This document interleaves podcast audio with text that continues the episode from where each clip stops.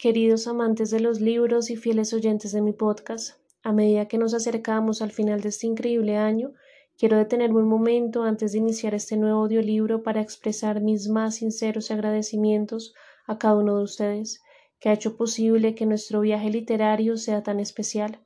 Gracias de corazón a todos aquellos que han dedicado su tiempo a escuchar mis audiolibros, recomendaciones literarias y reflexiones. Su apoyo ha sido la chispa que ha encendido la llama de este proyecto, y estoy verdaderamente agradecida por cada momento que han compartido conmigo a través de los episodios. Cada comentario, cada mensaje y cada interacción que hemos tenido ha sido un recordatorio del poder de la comunidad lectora y del amor compartido por las historias. Espero que hayan encontrado inspiración, consuelo y sobre todo el placer de sumergirse en las páginas de un buen libro a través de mi podcast.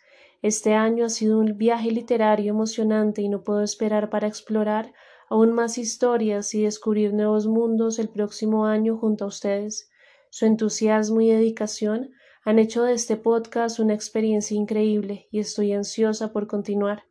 Que el 2024 esté lleno de libros apasionantes, descubrimientos literarios y momentos de lectura inolvidables para cada uno de ustedes. No olviden que pueden seguirme ahora en YouTube como A Zapata Podcast en Instagram como azapata.b y en la descripción de este episodio y de mi podcast está mi número de Neki si quisieran brindarme alguna contribución por este trabajo. Nuevamente, gracias.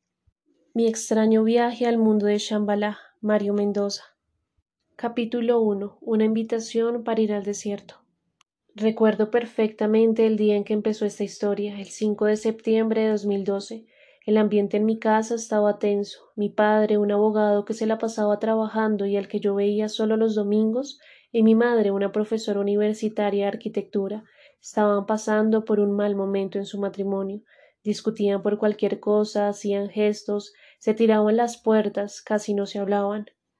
Se suponía que yo no debía enterarme de las causas de esas peleas, pero alguna noche escuché sin querer cuáles eran los motivos de esos enfrentamientos la secretaria ayudante con la que trabajaba mi padre. Mi madre aseguraba que él escondía una relación secreta con esa mujer. Ella había visto unos mensajes de texto donde la secretaria lo trataba con cariño y también había escuchado un mensaje de voz en el celular de mi padre, donde le decía me haces mucha falta, te extraño, ¿y por qué no me llamas? Ese día que ella descubrió los mensajes fue terrible, y mi madre no quiso dormir en la misma cama con mi padre, cogió un cubrecama y se acostó en la sala en el primer piso. Mi padre juraba y aseguraba que nada era cierto, que mi madre exageraba, que su secretaria y él eran solo buenos amigos, nada más, pero mentía, yo sabía que mentía. Una tarde lo escuché en su estudio llamar en secreto a esa mujer y decirle en voz baja No puedo hablar ahora, Maritza. Esta bruja está pendiente de todo. Mañana te explico. Te extraño mucho, mi amor. Chao. y colgó. No me gustó para nada que se refiriera a mi mamá de esa manera. No era cierto. Ella no solo trabajaba hasta altas horas de la noche cuando preparaba sus clases, sino que también estaba pendiente de mí y de la casa, hacía mercado, pagaba las facturas y me ayudaba a hacer mis tareas para el colegio. No se merecía que mi padre la llamara así, pero yo no le conté nada para no agravar la situación aún más entre ellos. Mi único refugio era Elvis, mi perro pastor alemán que se la pasaba conmigo para arriba y para abajo. Si yo subía las escaleras, él subía conmigo. Si yo salía al patio, él iba detrás. Si yo me escondía, él empezaba a buscarme hasta que me encontraba con facilidad a los pocos segundos. Por el olor, me imagino. Éramos muy amigos, casi inseparables. Cuando yo llegaba del colegio, él ya estaba mirando por la ventana del primer piso, esperándome. Era mi mejor amigo y yo sabía que nunca me iba a traicionar. Elvis había llegado a la casa de tres meses de edad. Un día mi madre había pasado frente a un lote vacío y vio de repente a un cachorro amarrado a un palo gimiendo. Nadie estaba a la vista y ella se dio cuenta de que lo habían abandonado. El perro estaba flaco, acabado y enfermo. Mi mamá lo desamarró y llegó con él a la casa. Dijo que al día siguiente llamaría a la Sociedad Protectora de Animales para que lo recogieran. Pero yo no dejé. Esa misma noche lo bauticé así, Elvis, porque mi tío Pablo, el hermano de mi madre, se la pasaba escuchando música de Elvis Presley, y a mí ya habían empezado a gustarme esas canciones. El perro durmió al lado de mi cama y a la mañana siguiente lloré, pataleé, amenacé con no volver nunca más al colegio hasta que mi mamá me prometió que no llamaría a nadie y que el perro se quedaría con nosotros. Lo purgamos, le pusimos las vacunas, le mandé a hacer un collar con su nombre y desde entonces, hace ya casi un año, se convirtió en mi mejor amigo. No sé qué sería de mí si no lo tuviera conmigo. Ese 5 de septiembre, entonces, cuando llegué del colegio, llamó mi tío Pablo, que era historiador y arqueólogo, y pidió hablar conmigo. Le dijo a mi mamá que me pasara el teléfono. Lo saludé con alegría porque era una persona muy especial conmigo y no se comportaba con esa seriedad tan aburrida de otros adultos. Él era diferente, sabía jugar, divertirse, comer helados y montar en bicicleta.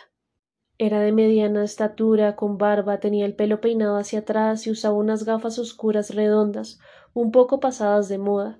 Lo que más me gustaba era su carro, un Jeep Willys destartalado de esos que se usaban en la Segunda Guerra Mundial. Hey, Felipín, ¿cómo van las cosas en el cole? me dijo con esa voz alegre que tanto lo caracterizaba. Bien, tío, no voy perdiendo ninguna materia. ¿Y en la casa todo en orden? Mm, más o menos. ¿Siguen peleando esos dos? Sí, tío, dije yo jugando con Elvis para despistar a mi mamá. Listo, te tengo la solución. Pasado mañana, el viernes, tengo que ir a Villa de Leiva a mirar unas cuevas en el desierto. Parece que descubrieron unos manuscritos extraños. Te recojo después del colegio y nos vamos juntos. El martes es fiesta, así que es puente. No tienes que volver al colegio sino hasta el miércoles.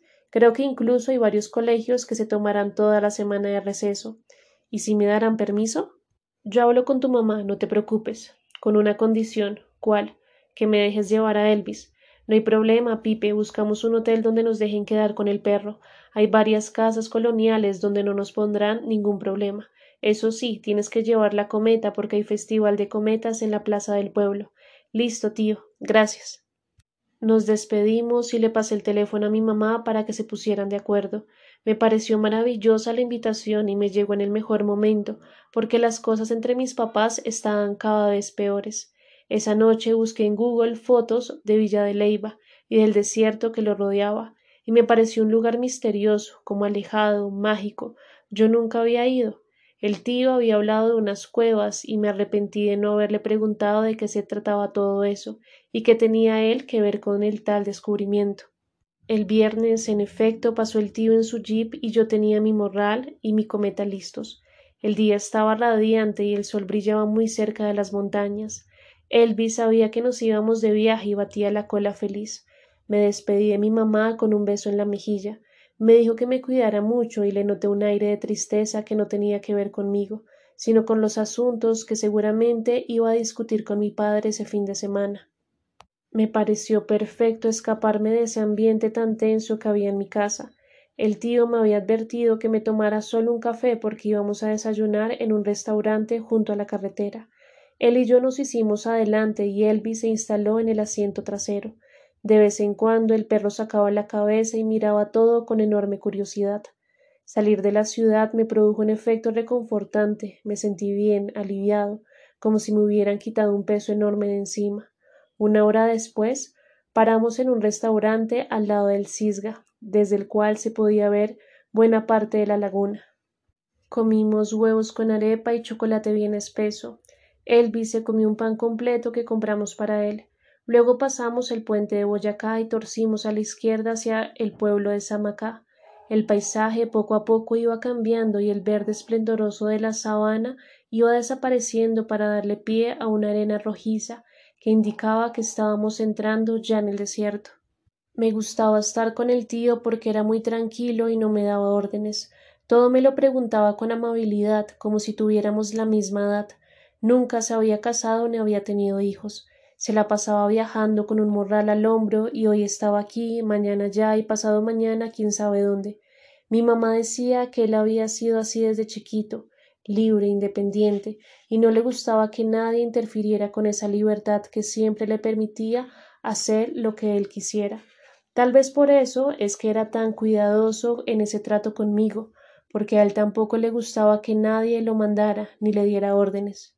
Cuando sea grande me encantaría ser como él y llevar también una vida aventurera y sin ataduras. Finalmente el jeep entró en un pueblo blanco con las calles empedradas y empezó a moverse de un lado para otro. Era Villa de Leiva. Llegamos hasta la plaza principal y me pareció enorme e interminable. No recuerdo haber visto ninguna plaza de ese tamaño. Tenía los labios resecos, cuarteados, y me di cuenta de que Elvis jadeaba pidiendo algo de beber. Estábamos ya en pleno desierto y yo no sabía todavía la historia tan sorprendente que me estaba esperando en ese lugar. Capítulo 2. El Mesopotamia y las cuevas de Dios. Nos hospedamos en el Hotel Mesopotamia, en una de las calles que se pierden detrás de la iglesia de Villa de Leiva. Desde el primer momento me impactaron sus largos e intrincados corredores, sus laberintos de flores, sus recovecos con muebles coloniales, sus muros y bardas con fósiles incrustados en los bordes. El viento baja de las montañas y suena cuando se mete entre los árboles, como si alguien estuviera asustándolo a uno. La dueña del hotel saludó a mi tío como si fueran viejos amigos, y él le explicó que teníamos un pastor alemán, pero que el animal no molestaría en absoluto. Nos dieron entonces la habitación 28, la última subiendo hacia la montaña, que en realidad era una cabaña construida después de un pequeño bosque. Lo que más me sorprendió es que justo al frente queda una piscina construida en piedra natural. El agua baja de la montaña pura, cristalina, y desde la piscina empieza a recorrer todo el hotel a través de unos conductos que están al lado y lado de los caminos. Yo no aguanté las ganas, me puse el vestido de baño y me lancé sin pensarlo dos veces. El agua estaba helada y empecé a nadar para no agarrotarme. Elvis se zambulló también y me hizo reír como gemía de frío. Parecíamos nadando en agua recién salida de una nevera. El tío se sonreía mientras acomodaba los morrales dentro de la cabaña. A la salida de la piscina no pude evitar y oriné con Elvis en un rincón, sobre el césped reverdecido junto a una cerca que delimitaba el lugar. Esa misma noche, después de la comida, prendimos una chimenea en la cabaña para calentarnos un poco. Un empleado del hotel nos llevó una carretillada de troncos secos que se encendieron fácilmente. En un momento en el que el tío entró al baño, el hombre me preguntó por el motivo de nuestro viaje. Yo le respondí que el tío estaba investigando unas cuevas recién descubiertas en medio del desierto. El empleado me dijo con una voz gutural que parecía de ultratumba Tengan cuidado, jovencito. Están ocurriendo cosas raras por aquí. No se desprenda de su tío en ningún momento. ¿Qué cosas? pregunté inquieto. Cosas. Es mejor que no ande solo por ahí, que pasen buena noche. Y se fue sin decir nada más. No me gustó la forma en la que ese hombre me acababa de hablar, pero decidí no contarle al tío para no ir a ponerlo nervioso o prevenido. A la mañana siguiente concursamos en el Festival de Cometas, en la modalidad artesanal infantil, es decir, con todos los otros niños que habían construido sus cometas ellos mismos o con sus padres. En otra sección estaban los que tenían cometas compradas comercialmente. Yo había hecho la mía con guadua, pita, engrudo y papel celofán. Era amarilla con negro, y el dibujo de un murciélago tipo Batman se destacaba en el centro. La cola era en realidad una cantidad de medias viejas bien amarradas. El viento soplaba desde las montañas, pero el problema era que luego daba la vuelta y se arremolinaba alrededor de toda la plaza. Yo usaba mis guantes para evitar que la pita me cortara las manos. No ganamos, pero la cometa voló bien y se levantó con fuerza hacia el cielo. Elvis ladraba y corría de un lado para el otro. En la hora del almuerzo visitamos el convento de las Carmelitas Descalzas, que son monjas de clausura que no vuelven a salir jamás al mundo exterior. El tío preguntó por un folleto religioso que ellas venden y entonces escuché la voz de una de ellas al otro lado del torno de madera, detrás del cual se esconden misteriosamente. Me pareció muy raro oír una voz que no tenía rostro. La gente pregunta por algún producto, dejan el dinero por el torno, esta gira hacia el costado interno del convento, la monja recibe el dinero, pone el producto y el torno vuelve a girar hacia afuera. El tío me dijo al salir en este lugar no estamos en el presente, Pipe, sino en el siglo XVI, cuando la gente abandonaba su pasado y se iba con un atado de ropa en busca de Dios. Todo empezaba a ser tan curioso, tan salido de lo normal. En Bogotá yo nunca había visto nada parecido. En las horas de la tarde mi tío habló por teléfono con unos estudiantes de arqueología, alumnos suyos, que estaban revisando ya las cuevas y los manuscritos recién descubiertos. Encendimos el jeep y nos fuimos para allá. Por el camino le pregunté al tío de qué se trataba el tal descubrimiento, y él me contó que desde hacía muchos siglos el desierto de la Candelaria había sido un lugar elegido por los místicos para alejarse de la civilización e irse en busca de Dios. Monjes que se retiraban al desierto sin pertenencia alguna, sin dinero, viviendo de sorbos de agua y de mendrugos de pan, durmiendo en cuevas y leyendo la Biblia de día y de noche, seres muy solitarios, callados, que sentían en sus corazones la necesidad de dejar atrás sus familias y sus amigos para vivir como animales salvajes. Algunos de ellos incluso cavaron sus propias cuevas, abrieron huecos en medio de las montañas y adoraron a la Virgen entre esos socavones oscuros donde el viento creaba sonidos mágicos. Mi tío me contaba todo esto muy serio, señalándome la arena y frunciendo el entrecejo, como si estuviera dictando una conferencia en la universidad donde trabajaba. Recuerdo que en algún momento me dijo con cierta nostalgia en la voz antes Dios le hablaba a la gente y ellos cruzaban los mares, subían montañas enormes o dormían en cuevas para ir a su encuentro. Ya no, Felipito, ya no. Cuando llegamos al monasterio de los agustinos, recoletos de la Candelaria, los alumnos del tío estaban allí acampando en la ladera de una de las montañas. Muy cerca, a escasos cien metros de las carpas, estaban las cuevas recién descubiertas. Uno de los estudiantes, con el cabello recogido atrás en una cola de caballo y con una barba espesa salpicada de arena, le dijo a mi tío que los manuscritos encontrados eran muy antiguos y que hablaban de un pasaje a un mundo subterráneo, donde seres celestiales habían logrado conquistar los territorios del demonio. Así dijo, y a mí me dio un poco de miedo el tono que usó y la cara que puso. Puede ser una expresión simbólica para referirse a que siempre triunfa el bien sobre el mal, comentó mi tío mirando muy fijamente al estudiante. No sé, profe, parece que se refiere a un pasadizo de verdad, a una especie de túnel que conecta con un mundo oscuro allá abajo, donde no existe el infierno, sino un pueblo celestial de hijos de Dios. ¿Me estás diciendo que alguno de estos monjes encontró de verdad un camino para descender a un lugar intraterreno donde viven individuos de carne y hueso? Eso parece, sí, señor. Pero puede ser que el que escribió todo esto haya estado alucinando por el hambre y la sed, o que sencillamente haya probado alguna planta de la zona con efectos alucinógenos.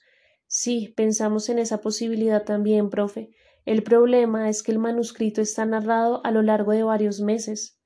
No parece ser el producto de una visión pasajera o de un arrebato místico de algunas horas. Parece más bien un diario de viaje, una memoria de lo ocurrido, hay incluso algunos dibujos. Bueno, ya veremos. Todavía es muy pronto para sacar conclusiones, explicó mi tío con una sonrisa. Tenemos que estudiar el texto página por página. Claro, profe, por eso es que lo necesitamos.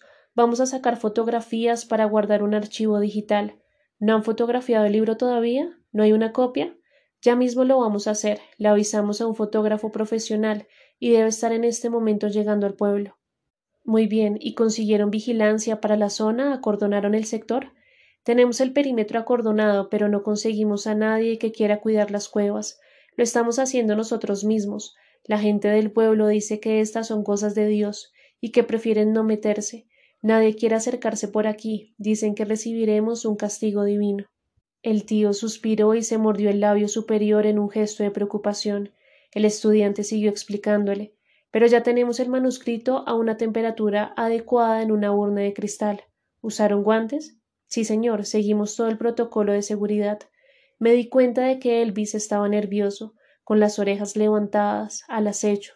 De repente, desde el fondo del campamento, una joven llegó corriendo agitada y con el rostro congestionado. Solo alcanzó a balbucear. Nos robaron el manuscrito, se lo llevaron. ¿Cómo? preguntaron el estudiante y mi tío al tiempo. Encontré a Silvia desmayada, le pegaron en la cabeza, el manuscrito desapareció. Elvis no dejaba de ladrar.